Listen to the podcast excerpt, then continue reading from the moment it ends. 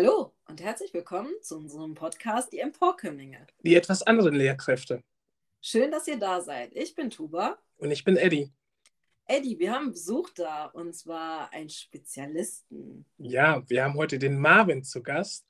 Und ähm, ja, wir freuen uns, dass der Marvin heute zugesagt hat, beziehungsweise schon länger zugesagt hat. Und äh, Marvin, magst du dich eventuell vorstellen? Wer bist du? Was machst du? Was macht dich so besonders? Ja, klar. Äh, danke, dass ihr mich eingeladen habt. Äh, ich bin Marvin Eidian aus äh, Leverkusen. Da komme ich her, also auch ein Rheinländer. Ähm, und ähm, ja, ich arbeite heute ähm, hier in München als Anwalt in einer Großkanzlei für Startups, äh, habe sehr viel mit jungen Menschen, kreativen äh, Menschen zu tun, die ihre Ideen verwirklichen wollen. Ähm, ja, und ähm, freue mich heute bei euch zu sein. Sehr schön. Ähm, auch nochmal von mir ein herzliches Willkommen und wir freuen uns, dass du hier bist. Marvin, wir haben dich kontaktiert. Warum? Was macht dich so besonders? Was denkst du, warum wir dich kontaktiert haben?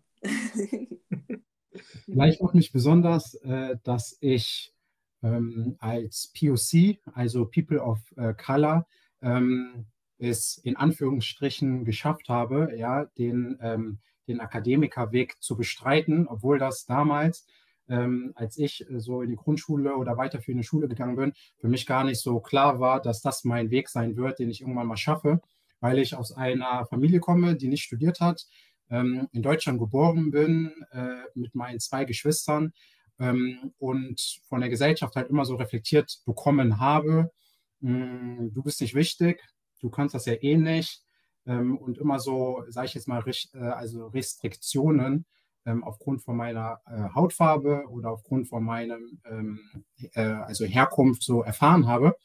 Aber es geschafft habe, durch Zufälle, sage ich, ähm, am Ende des Tages hier trotzdem als Anwalt zu sprechen. Und das beeindruckt viele Leute, weil äh, sie auch regelmäßig zu mir hinkommen und sagen, wow, ich habe noch nie einen schwarzen Anwalt in Deutschland gesehen. Äh, wie hast du das gemacht? Äh, ne? Wie bist du da hingekommen? Äh, ich wusste gar nicht, dass sowas geht, ja. Und ja. wenn ich dann so im Gespräch mit diesen Leuten bin, denke ich so, hä, warum ist das denn so besonders? Warum ist das denn nicht die Normalität? Ähm, und ähm, ja, und vielleicht ist das auch der Grund, warum ihr mich angesprochen habt. Ich da, weiß nicht. da fällt mir gerade ein, ähm, als ich äh, im, ja, in der Ausbildung, also in, im äh, Referendariat war, kam ich dann in die Klasse rein und dann sagte ein Junge zu mir, oh, ich habe noch nie einen schwarzen Lehrer gesehen. Und da dachte ich mir auch, okay, das ist, also er sieht in seinem Leben gerade zum ersten Mal einen schwarzen Lehrer. Das heißt, für dieses Kind war das gar nicht, ähm, ja, in Anführungszeichen die Normalität, dass ein Schwarzer überhaupt Lehrer werden kann. Und das ist das, was du gerade jetzt auch sagst. Also es ist den Leuten ähm, ja nicht begreiflich oder ähm, ja, es kommt nicht in deren Weltbild vor, dass ein Schwarzer als Anwalt vor ihnen steht. Und ich glaube, wie du gesagt hast, das ist etwas, was die Normalität natürlich sein muss. Denn wir gehören auch zu dieser Gesellschaft. Wir sind Teil dieser Gesellschaft. Wir möchten diese Gesellschaft mitgestalten. Und dazu genau. gehört es auch, dass wir uns alle wieder ähm, repräsentiert fühlen, beziehungsweise dass wir auch Mitglieder dieser Gesellschaft sind, die auch in bestimmten Positionen dann bestimmte Veränderungen voranschieben. Ja, definitiv. Definitiv. Und warum, ich glaube, warum äh, viele Leute bei mir immer so überrascht wirken, ähm, äh, also ist halt so diese Sache mit der Normalität, was du angesprochen hast, ähm, dass eben so gewisse Narrative damit einhergehen, ja, ähm, was, was irgendwie Menschen mit Migrationsgeschichte zu sein haben oder wozu sie fähig sind. So. Und dass dann in diesen Momenten dieser Überraschung dann eben dieses, was, was sich die Mehrheitsgesellschaft vorstellt und was dann die Realität ist, dann einfach clasht. Und da denke ich mir, warum ist das so? Und das ist schade, weil eben äh, vieles eben auf Stereotypen basiert hm, dass ich irgendwie auf Englisch angesprochen werde oder dass irgendwie Leute denken, ich sei der Drogendealer äh, auf einer Juristenparty, weil das Narrativ durch Medien, durch Berichterstattung oder einfach durch die ähm, durch äh, den Alltagsrassismus, ja, ne, äh, also der in Deutschland herrscht, über den aber nie gesprochen wird, ja, ähm, dann einfach so diese, ähm, also diese Bilder äh, also, ne, so transportiert werden.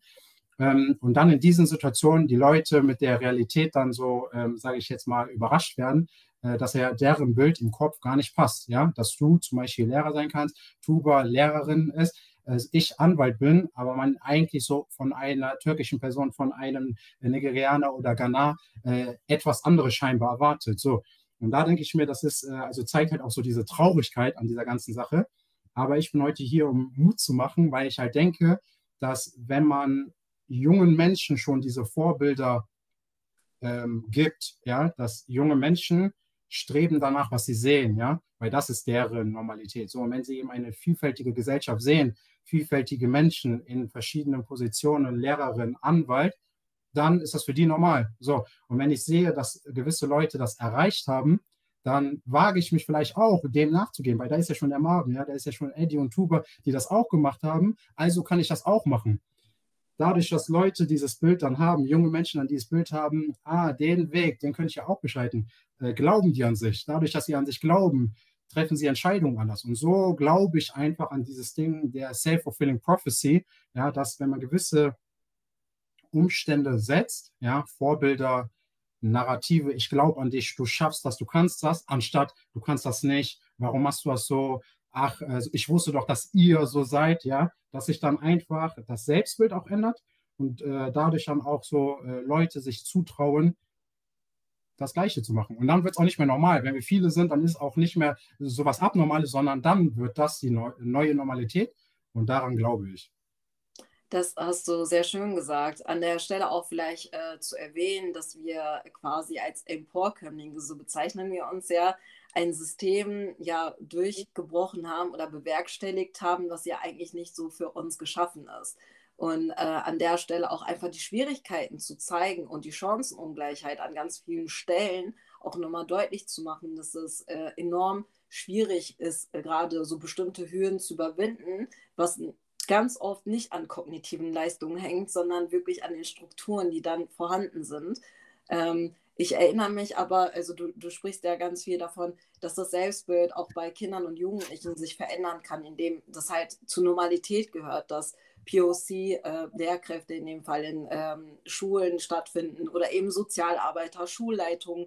Das ist ja unser großes Ziel, quasi ganz viele Menschen mit Zuwanderungsgeschichte einfach in der Gesellschaft so zu etablieren, ähm, dass es normal ist, dass, es unsere, dass das unsere vielfältige Gesellschaft ist. Und wir sind nun mal ein Einwanderungsland ähm, was ja auch erst vor ja, ein paar Jahrzehnten deutlich geworden ist, obwohl wir quasi seit 1960 bestimmte Gastarbeiterabkommen haben. Ähm, da auch nochmal vielleicht aus, aus meiner Perspektive, dass ich quasi als Lehrkraft in, in den Praxisphasen auch sowas gefragt werde wie, äh, aber deine Familie ist jetzt modern, du musst jetzt kein Kopftuch fragen, dass Menschen halt entindividualisiert werden, dass sie ähm, ja religiöse Symbole, in dem Fall ein Kopftuch, aus Überzeugung tragen und dass es normal ist, dass das zu unserer Gesellschaft einfach gehört. Und ähm, natürlich möchten wir an der Stelle euch, SchülerInnen, ähm, da Mut machen und sagen, hey, so, wir haben es geschafft, ihr könnt das auch schaffen, aber auch an der Stelle einfach an ja, den Rest der Gesellschaft zu sagen, hey, wir sind da, wir hatten es enorm schwer aufgrund bestimmter Strukturen und einfach, dass man Vielfalt als diese annimmt und äh, daraus ein Potenzial schöpft. Das hast du ja vorhin auch schon so gesagt. Genau, und da fällt mir gerade auf, ähm, wir müssen da jetzt ähm, auf die soziale Ungerechtigkeit jetzt nochmal schauen ähm, und was das überhaupt mit Rassismus dann zu tun hat. Und ähm, da fällt mir das Beispiel ein, ähm, ihr stellt euch einfach vor, dass das äh, Leben bzw. euer Werdegang 100 Meter Lauf ist, ja? Und ähm, ihr steht am Start und die anderen haben ja schon 50 Meter Vorsprung. Und jetzt überlegt euch doch mal, wir haben es dennoch geschafft. Wir sind durchs Ziel. Wir sind mit den Leuten gleichgezogen. Also was sagt das über uns aus? Was sagt das über dich, Tuba, aus? Was sagt das über mich aus und Marvin? Insbesondere, was sagt das denn über dich aus? Denn du bist ja mit Nachteilen gestartet und hast trotzdem noch die Leute eingeholt. Also ich glaube, etwas, ähm, ja, ich glaube, stolzer könntest du, glaube ich, gar nicht auf dich als Person, als Individuum eigentlich sein. Du bist mit einem Handicap losgestartet und hast die Leute, die den Vorsprung hatten, überholt. Also da sage ich wirklich Chapeau. Ja, danke. Äh, danke. Und ich fühle mich auch ähm, äh, also stolz, ja, dass ich, ähm, sage ich jetzt mal, durchgehalten habe und immer wieder diese ganzen Challenges für mich gemeistert habe, aber natürlich auch viel Zweifel auf diesem Weg hatte und mich damit auseinandergesetzt habe und eben am Ende des Tages nicht so, also nicht aufgegeben habe durch die ganzen äh, Rückstöße, die ich so bekommen habe. Aber ähm, natürlich äh, sagt, äh, also für mich sagt das halt auch viel aus, dass wir Menschen mit Zuwanderungsgeschichte, und ich will jetzt nicht für alle sprechen, aber für mich äh, irgendwie so symbolisieren die Menschen mit Zuwanderungsgeschichte halt diese Vielfalt. Und in dieser Vielfalt ste äh, steckt Stärke, weil wir eben es geschafft haben, mit verschiedenen Anforderungen, ja, was die weiße Mehrheitsgesellschaft, was aber auch unsere kulturelle ähm, Communities von uns erwarten, ja, was äh, so richtig ist, das alles in einen Einklang zu bringen, auch noch mit unseren persönlichen Bedürfnissen und Vorstellungen von der Welt. Und das ist halt immer so ein Balanceakt, ja ähm, durch den man sich äh, versucht, so vorzukämpfen. Und wir haben das eben auch geschafft, ja, was du auch mit dieser Metapher von dem, von dem, von dem Marathonlauf da meinst eben. So, wir laufen nicht nur einfach den Marathon, sondern wir tragen auch noch den Rucksack äh, von den Erwartungen unserer Familie. Wir tragen noch äh, irgendwie so die Steine, die im Rucksack sind von der Gesellschaft, die sagen, ach, du kannst das doch eh nicht oder du, äh, du musst doch einen Kopf, äh, irgendwie äh, Kopftuch tragen oder man wird einfach so reduziert auf gewisse Dinge, die man selber gar nicht ist oder gar nicht äh, glaubt. Ja, das trägt man auch noch mit in dem Rucksack und sowas. Aber dadurch, dass man das alles schafft zu tragen und durch diese Zielgerade läuft, finde ich, beweist das eine große Stärke, dass wir wissen, was wir wollen, dass wir auf verschiedene Situationen reagieren können und trotzdem aber unseren Blick, unser Ziel, ja, Zielgerade, nicht aus den, ähm, aus den ähm, Augen verlieren. Genau, das ist, ähm, das ist, das hast du sehr schön gesagt und ähm, da fällt mir bei mir auch auf, ähm, wie oft ich teilweise dann irgendwo dann ähm, im Bett lag und dann kamen einem die Tränen so, ich höre jetzt auf, ich habe jetzt keine Lust mehr im Studium, während des Abiturs und das sind teilweise echt das sind Zeiten gewesen, wo man wirklich so Existenzängste hatte und wo man dann irgendwie sich dann irgendwann selber dann gefragt hat, bin ich jetzt wirklich eigentlich zu dumm dafür? Denn wenn man das ja ständig dann gesagt bekommt, dann fängt man irgendwann an, an sich selbst zu zweifeln. Und diese Selbstzweifel haben mich fast aufgefressen.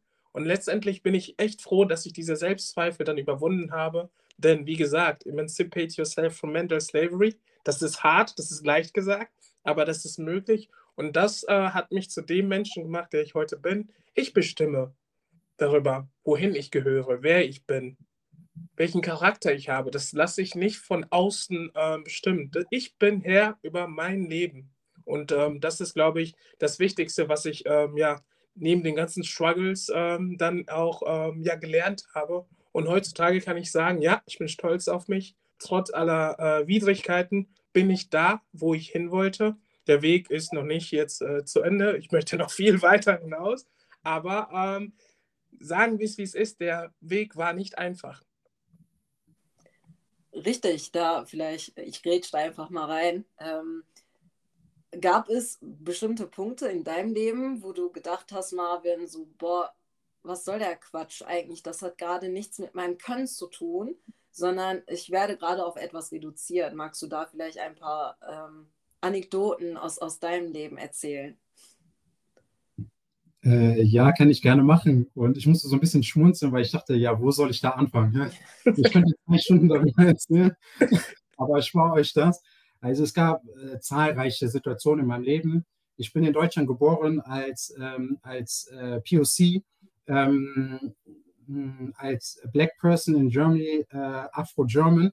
Und ähm, ich fühle mich als Deutscher, aber jedes Mal, wo ich außerhalb von meiner Familie getreten bin, ja, aus meinem Safe Space raus, mh, hm, wurde mir immer reflektiert, nee, du gehörst nicht zu uns, wer bist du überhaupt, du musst dich rechtfertigen, äh, warum du äh, hier bist, äh, wo kommst du her, ich fasse dir in deine Haare, bist du der Drogendealer, ich habe Angst vor dir. Da gibt es tausend Geschichten. Ich werde von der Polizei kontrolliert im ICE als einzige Person in dem ganzen Abteil als einzige Person, die POC ist und als einzige Person, die kontrolliert wurde. Aber nicht nur kontrolliert mit, äh, dürfen wir bitte Ihren Ausweis sehen, sondern kontrolliert mit äh, Waffenspürhund und meine Tasche durchsucht. Und wenn ich dann die Beamten konfrontiert habe, was denn der Grund sei, dass ich hier kontrolliert werde, ja, das sei ja nur Routine. Mhm. Und wenn ich dann in die Diskussion gehe, weil ich Jura studiert habe und weiß, was die Polizeigesetze sind, ja, äh, mit irgendwelchen Anfangsverdacht oder sonst was, ja, aber was ist denn hier die Routine daran, wenn die gute weiße Dame neben mir ja. nicht kontrolliert wird?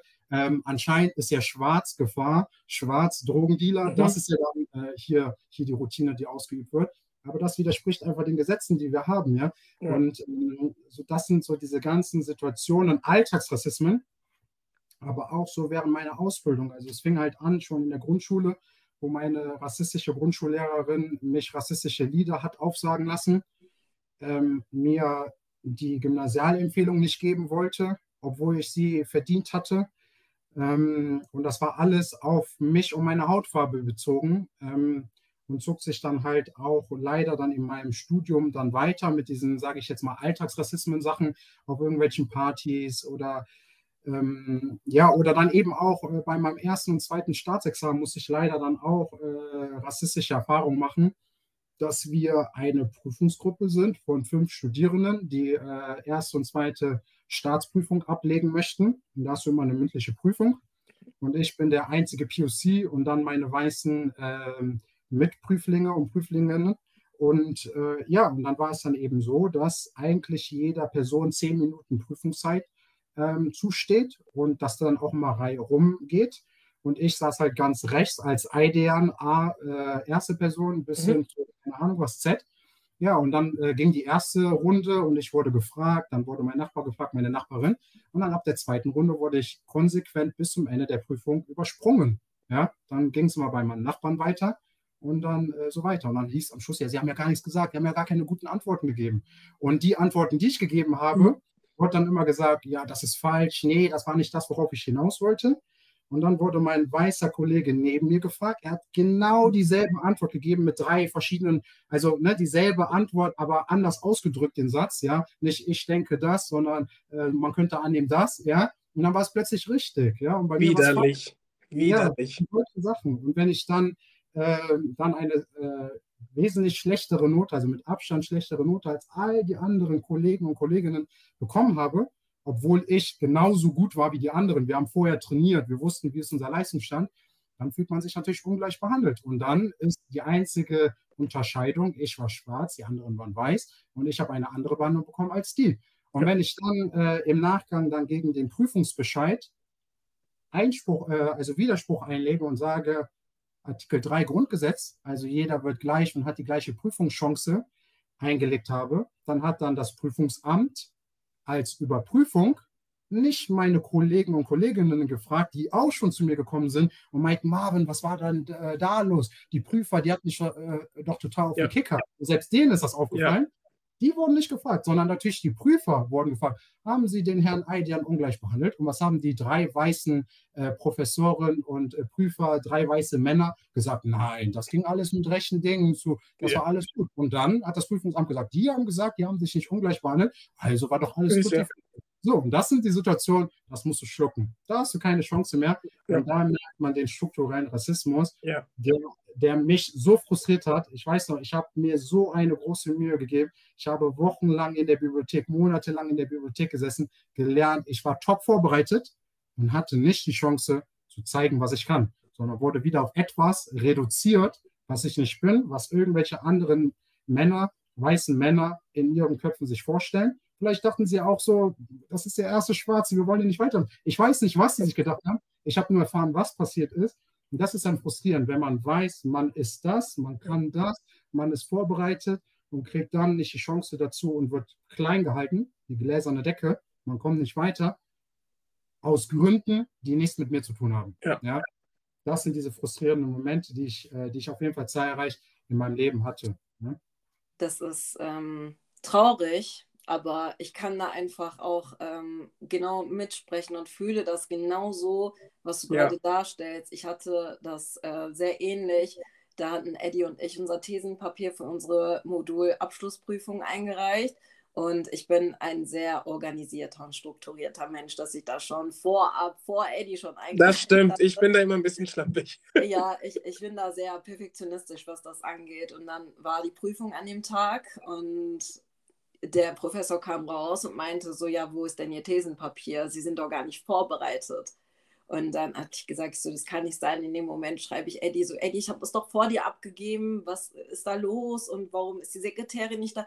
Das kann doch jetzt gerade nicht wahr sein. Und dann ähm, wurde ich, hat er mich, ich habe dem das auch noch auf dem Smartphone gezeigt. Damals gab es ja noch nicht diese Tablets und so weiter ähm, sodass er einfach mit der Voreinstellung eingegangen ist, ja, ich habe jetzt einen türkischen Background und die ist nicht vorbereitet, was will sie hier? Und er hat mir die fiesesten Fragen gestellt, die ich adäquat beantwortet habe.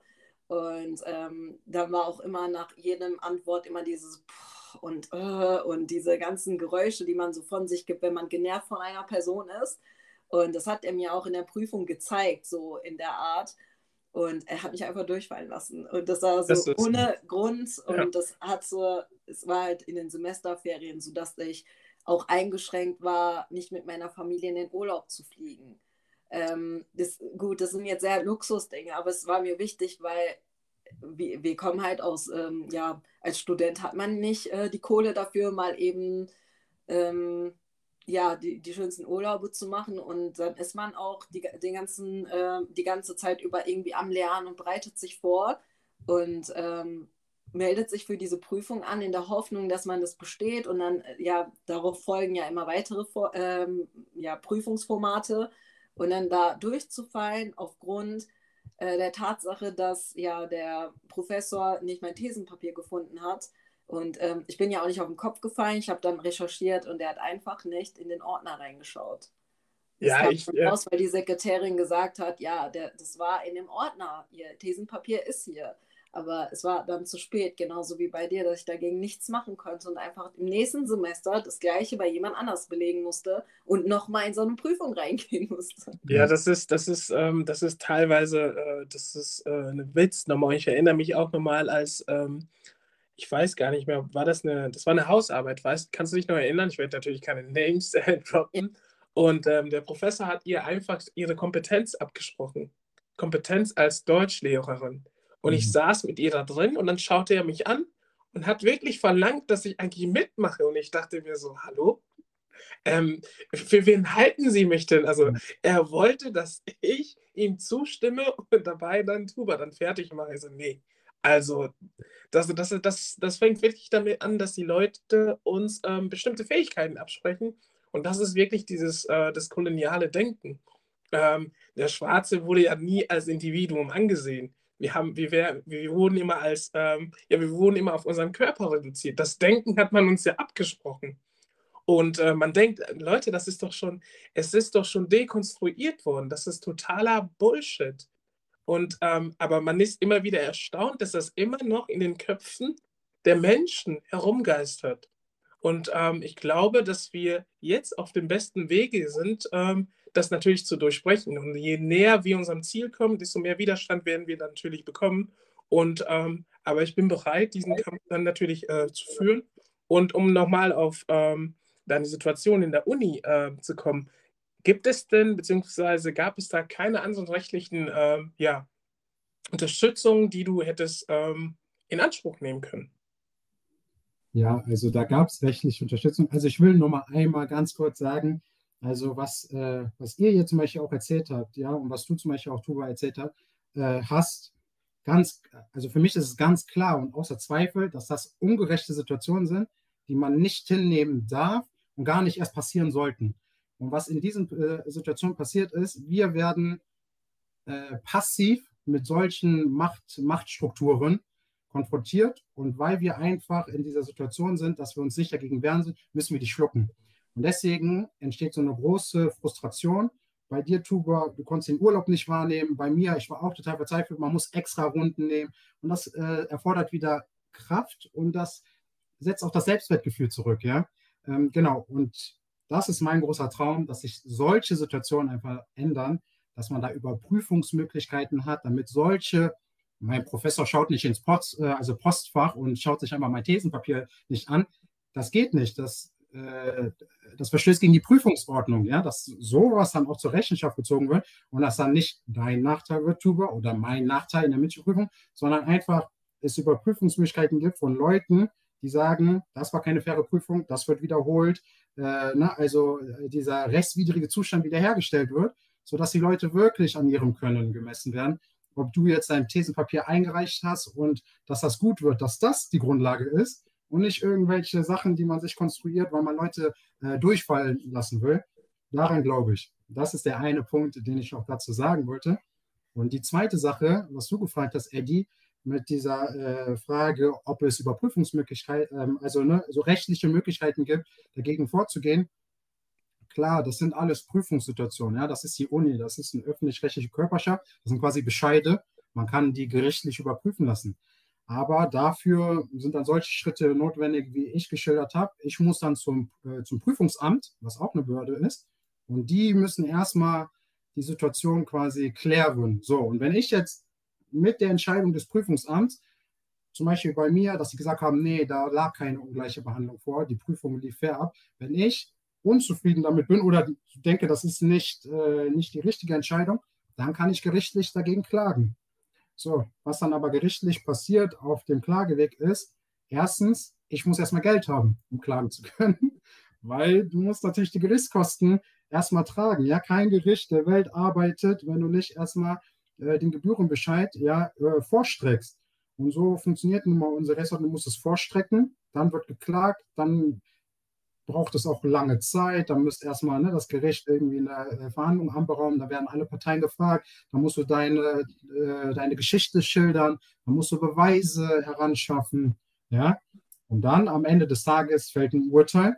Und das Urteil sagt immer, wer hat recht, ja? du oder ich aber das Urteil sagt auch, wer trägt die Kosten. Und bis dahin trägst du erstmal als Kläger die Kosten. Und wenn du Pech hast, dann kriegst du ein Urteil, was gegen dich gerichtet ist, und dann trägst du die gesamten Kosten. Ja? Das heißt, damit man so eine ungerechte Situation überprüfen kann, brauchst du erstmal Geld. Wenn du kein Geld hast, kl äh, äh, klagst du nicht oder du klagst nicht, weil du gar nicht weißt, wie man das macht.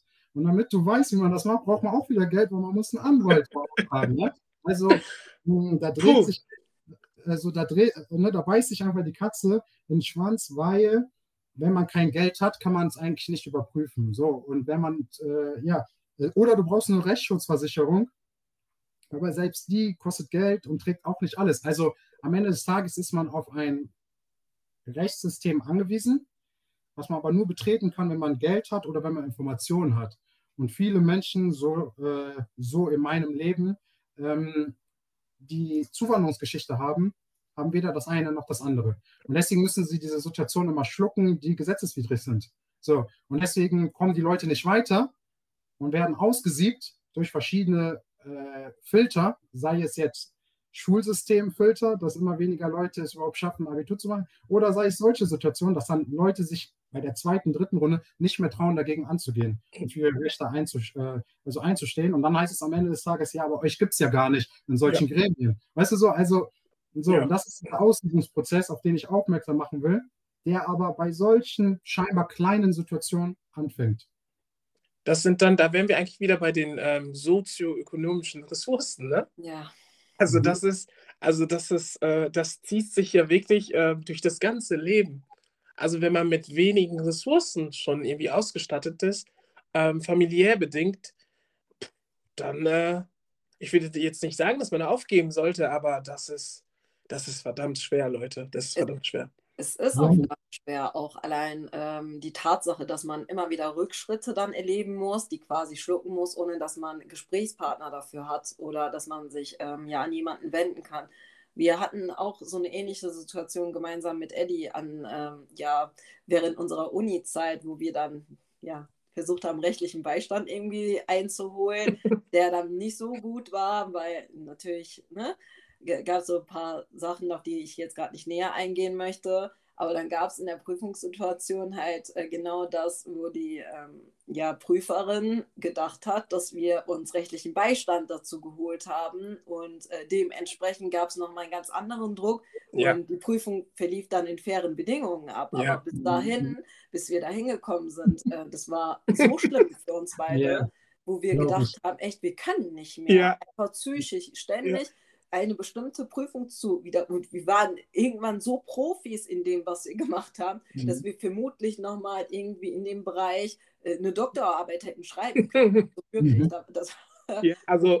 Das glaube ich euch. Ja, und vor allem halt auch so, was du schilderst, ähm, ist halt, man muss sich halt immer erklären für Situationen, denen man ja ausgesetzt wird, ja. Also wir ja. haben ja nicht gefragt danach, oh bitte, bitte behandeln Sie mich auf meiner, äh, also aufgrund meiner Zuwanderungsgeschichte oder Hautfarbe bitte anders und schlechter, sondern uns widerfährt das. Also wir erfahren diese Aggression, wir müssen damit umgehen, aber da müssen wir erklären, warum wir so reagieren. So. Und ähm, so, also, und das ist dieses, dieses, dieses, dieses komische System, also das Komische an diesem System, dass das so läuft und nicht der Aggressator muss sich erklären, warum er es so macht. Ja? Warum muss nicht der Professor sagen, ja, warum haben Sie äh, ne, die, äh, die Arbeit nicht gelesen oder bei mir der Prüfer, sondern warum müsst ihr einen Anwalt holen und damit irgendwie oder rechtlichen Beistand und damit erst auffahren, damit ihr ernst genommen werdet. Und zum Zweiten ist es ja auch so, selbst wenn man dann klagen würde, ähm, also ich als Kläger muss halt immer beweisen, dass meine Story stimmt, ja.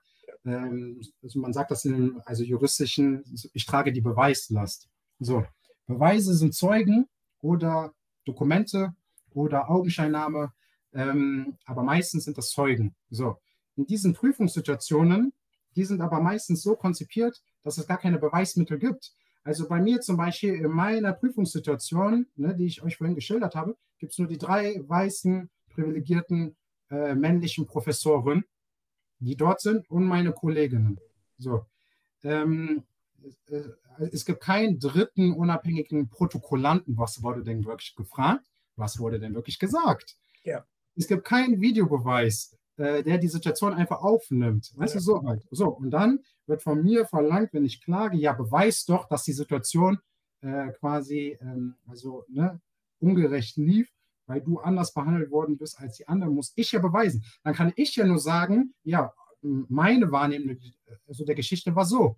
Dann wird mir aber wieder vorgeworfen, ja, du bist ja nur empfindlich oder ja. du bist ja emotional, du willst ja etwas, deswegen schilderst du es jetzt so. Wenn mir die anderen fallen, dann sagen die das Gegenteil. So, und wenn dann die Professoren gefragt werden, dann steht das Wort der Professorin gegen mein Wort des frustrierten äh, Studenten, der eine bessere Note will. So, äh, wie soll ich das denn wirklich objektiv beweisen? Also ja. da, da sind ja schon diese Prüfungssysteme so konzipiert, dass ich das gar nicht machen kann. Ja. ja? So, und so kann man solche Situationen sehr schwer äh, rekonstruieren und somit sehr schwer überprüfen lassen, gerichtlich überprüfen lassen. Und so muss man diese Situation meistens immer so schlucken, wie sie sind, weil diese Machtstrukturen sich durchziehen. Ja. Der Professor gegen den frustrierten Studenten. Ja, wer gewinnt wohl? Ja, das ist von vornherein schon klar. Ne? Das ist. Also ähm, die Situation, die Zuba jetzt geschildert hatte äh, bei uns, ähm, wir haben uns wirklich Hilfe gesucht und wir haben gemerkt, Moment mal, diese Leute ähm, geben gerade nicht alles für uns. Das heißt, wir haben es selbst eigentlich gelöst, wir beide. wir haben einfach so viel Druck gemacht. Aber dass, unbewusst einfach. Unbewusst, weil wir immer wieder genervt haben, immer wieder genervt haben, die ganzen Stellen aufgesucht haben. Wir haben quasi den Baum geschüttelt. Und ähm, ich glaube, ähm, ja. So geht es. So ja. geht es. Und so war das auch ähm, bei mir, warum ich so weit geschafft habe, ist ja. nicht, weil mich die Gesellschaft unterstützt hat. Ja. Da gab es die zwei Lehrer, die genau den richtigen Input gegeben haben. Da ja. gab es die zwei Lehrer, ähm, also die zwei externen Leute außerhalb meiner Familie, die an mich geglaubt haben und mir den richtigen Stoß gegeben haben. Aber eigentlich beständig den Baum geschüttelt, wie du es so schön gesagt hast, Eddie, hat meine Mutter die genau auch in diesen Situationen immer wieder genervt hat und gesagt hat, nein, das nehme ich nicht hin. Ja. Nein, mein Sohn kam mehr. Nein, er wurde nicht gerecht behandelt. Ja. Da war wieder, weißt du so, und das gemacht hat und deswegen gewisse Sachen richtig gestellt hat, wo ich mich frage, warum muss das meine Mutter machen? Das muss eigentlich das System äh, von alleine korrigieren. Ja. ja. Genau. Aber nur so geht es. Nur so geht es. Aber dann fragt man, warum machen das so wenige? Und dann sieht man, viele haben mit Sprachbarrieren zu tun. Ja. Viele trauen sich gar nicht, gegen einen Lehrer vorzugehen oder gegen einen Professor vorzugehen, ja. aus verschiedenen Gründen. Ja. Äh, bei vielen hängt einfach die Existenz davon ab. Ja. Ähm, zum Beispiel die geduldet sind oder sonst was. Die wollen gar nicht irgendwie großartig äh, Probleme bereiten. Sondern oder auffallen. Oder auffallen. Oder auffallen oder sonst was. Also viele haben ja gar nicht dieses Standing aus verschiedenen Gründen, da am Baum zu schütteln. Und das ist schön, dass ihr das machen konntet. Und ich finde es auch gut, dass meine Mutter das machen konnte. Aber ich sehe das als so einen Ausnahmefall, der leider noch gar kein Standard ist, äh, dass dann so gewisse Situationen korrigiert werden. Ja, das ist ähm, Tuba. Wenn, wenn Tuba es nicht gewesen wäre, Ja, sage ich es ganz ich ehrlich, hätte ich es nicht gemacht. Hätte ich nicht Ja. gemacht. Mhm. das, äh, das war wirklich, ähm, also allein, dass wir uns während der Uni-Zeit kennengelernt haben und äh, ja, unsere Freundschaft so ausgeweitet haben, dass wir uns gegenseitig am Ende so unterstützt haben. Ich glaube, wenn wir in dieser Situation, äh, die war nämlich sehr prägend in unserem Unileben, wenn wir da alleine gewesen wären, wären wir jetzt nicht Lehrer und Lehrerin. Ja. Das muss ich an der Stelle einfach sagen, weil es war psychisch so eine Belastung und es war enorm schwierig für uns, Mhm. ähm, weil, weil da Sachen abliefen, die ähm, ja nicht gerecht waren, die nicht fair waren, die Mhm. einfach auch rassistische Strukturen hatten.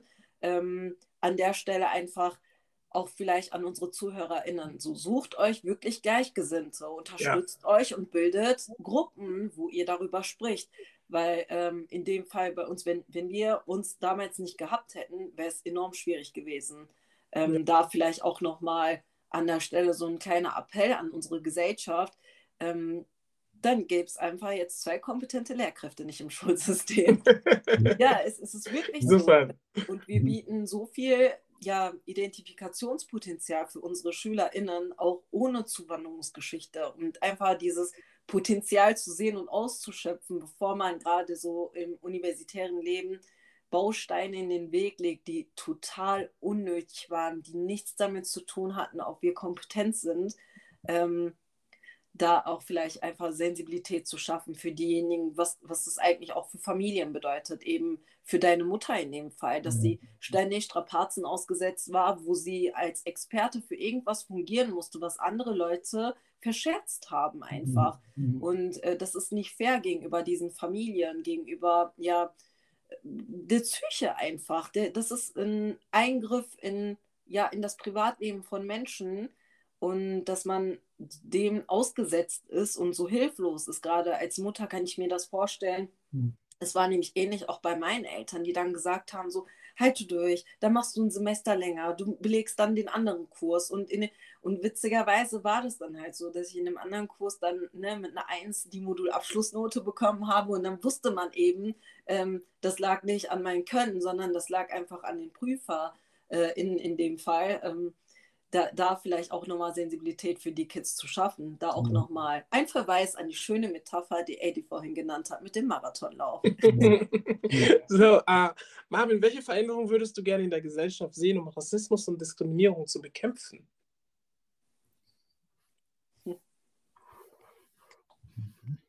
Also, ich wir sehen gerade an Marvin, äh, der denkt nach und äh, genau das ist das. Und wir, wir fühlen das, weil wir Ja. jede Folge auch davor stehen, was würden wir jetzt antworten, weil einfach immer so viele Sachen dazukommen. Aber bitte teil uns, teil uns deinen Blickwelt. Also das ist eine sehr schöne Frage. Ähm, und äh, was mir dazu äh, als erstes eingefallen ist, ähm, sind einmal Vorbilder und einmal Wissen. Ja. Ähm, und erstmal so zu dem ersten Punkt Vorbilder. Darüber haben wir jetzt auch schon in der Folge sehr viel gesprochen. Also es braucht einfach mehr Menschen, die Diskriminierung erfahren haben. Und ich meine Diskriminierung jetzt nicht nur rassistische Diskriminierung, sondern sei es auch sexistisch, Homophobie, äh, Menschen mit Einschränkungen. Einfach Menschen, die Lebensrealitäten haben, die in der Mehrheitsgesellschaft kein Thema, scheinbar kein Thema spielen und deswegen auch nicht zum Thema gemacht haben. Denn ich glaube, wenn, äh, nur wenn man sowas erlebt hat, findet man das wichtig und setzt sich auch dafür ein. So.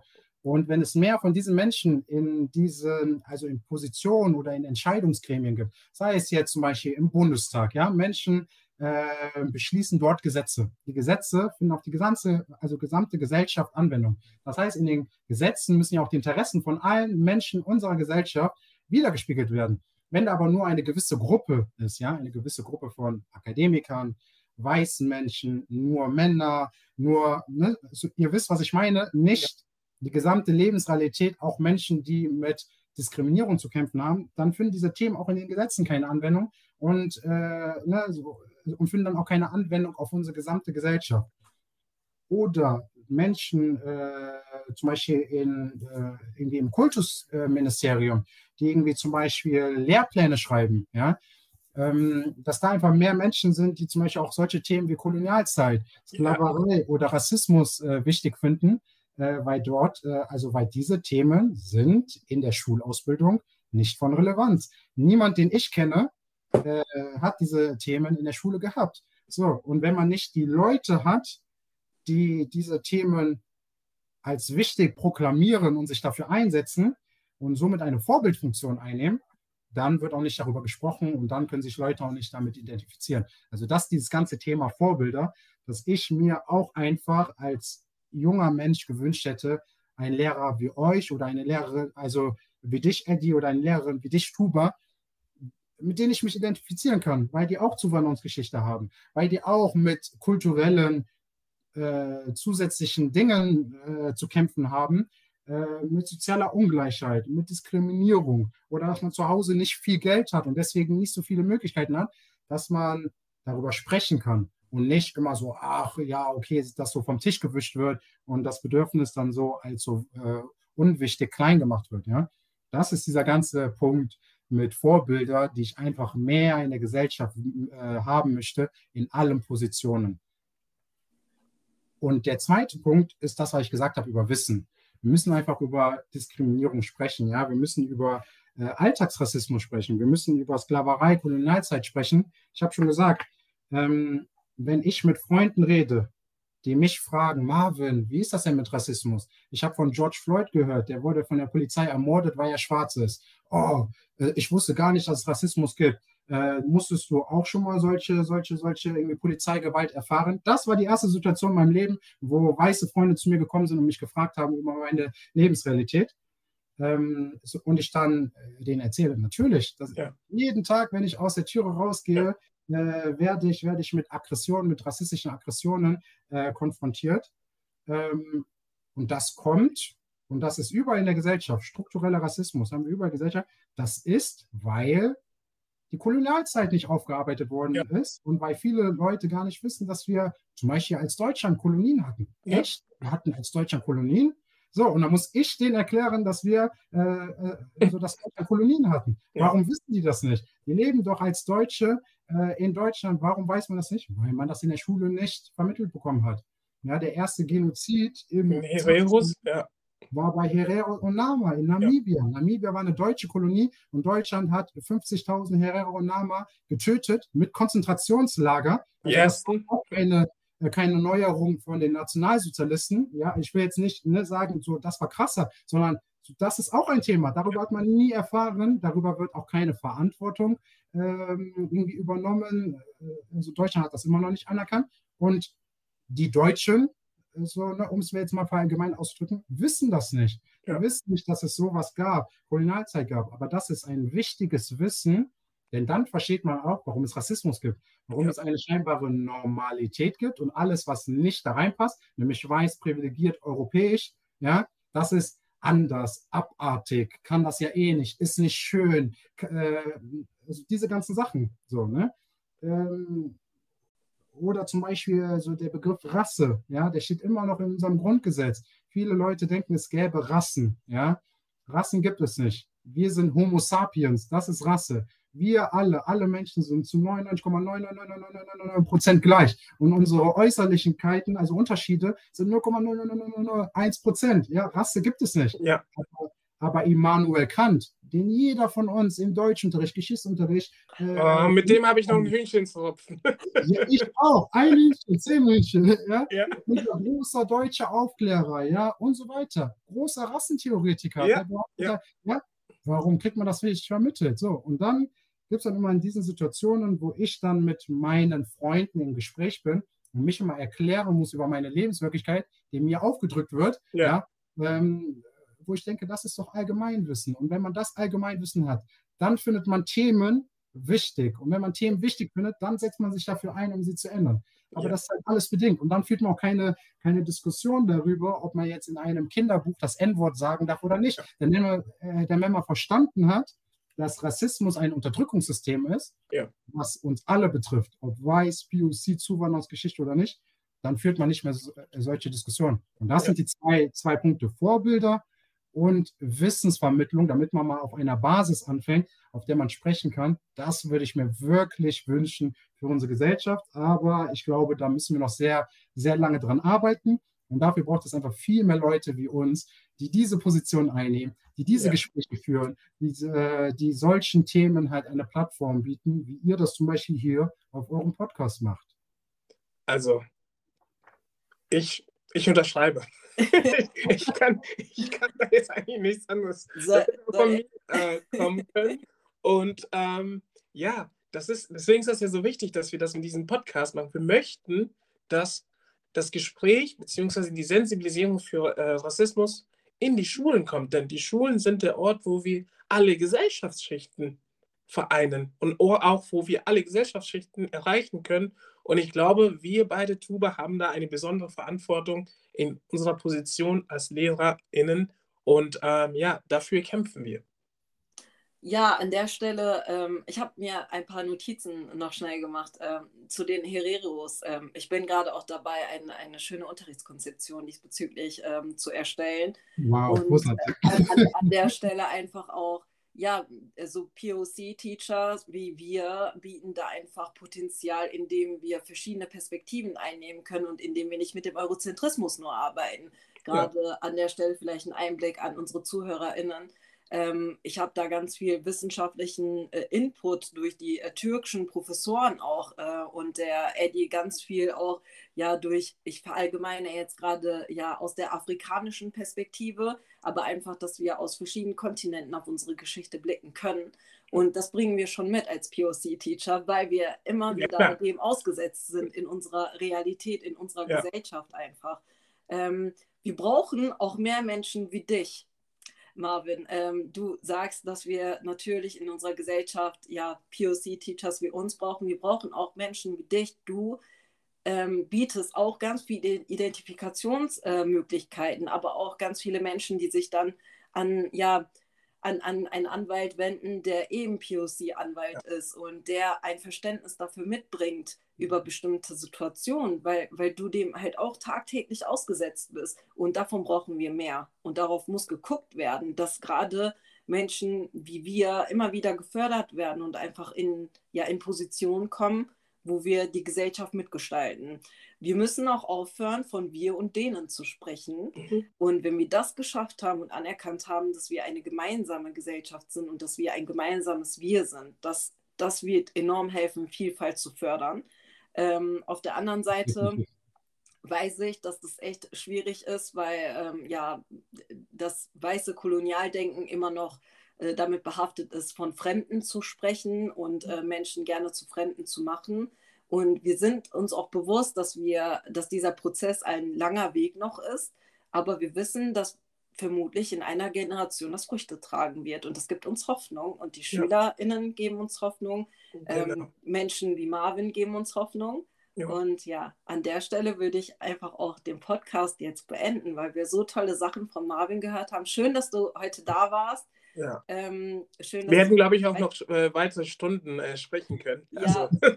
vielleicht auch dann einen Einblick. Wir haben vor der Folge schon fast eine halbe Stunde gesprochen. Also Marvin hat sich so viel Zeit schon für uns genommen. Vielen ja. Dank an der Stelle. Und schaltet doch gerne, gerne. zur nächsten Folge ein. Folgt auch äh, uns gerne auf Instagram und ähm, seid dabei in unserer Staffel, wo wir über ganz viele ja, Probleme und Herausforderungen sprechen. Genau, und den Marvin werden wir natürlich auch ja. nochmal verlinken. Ne?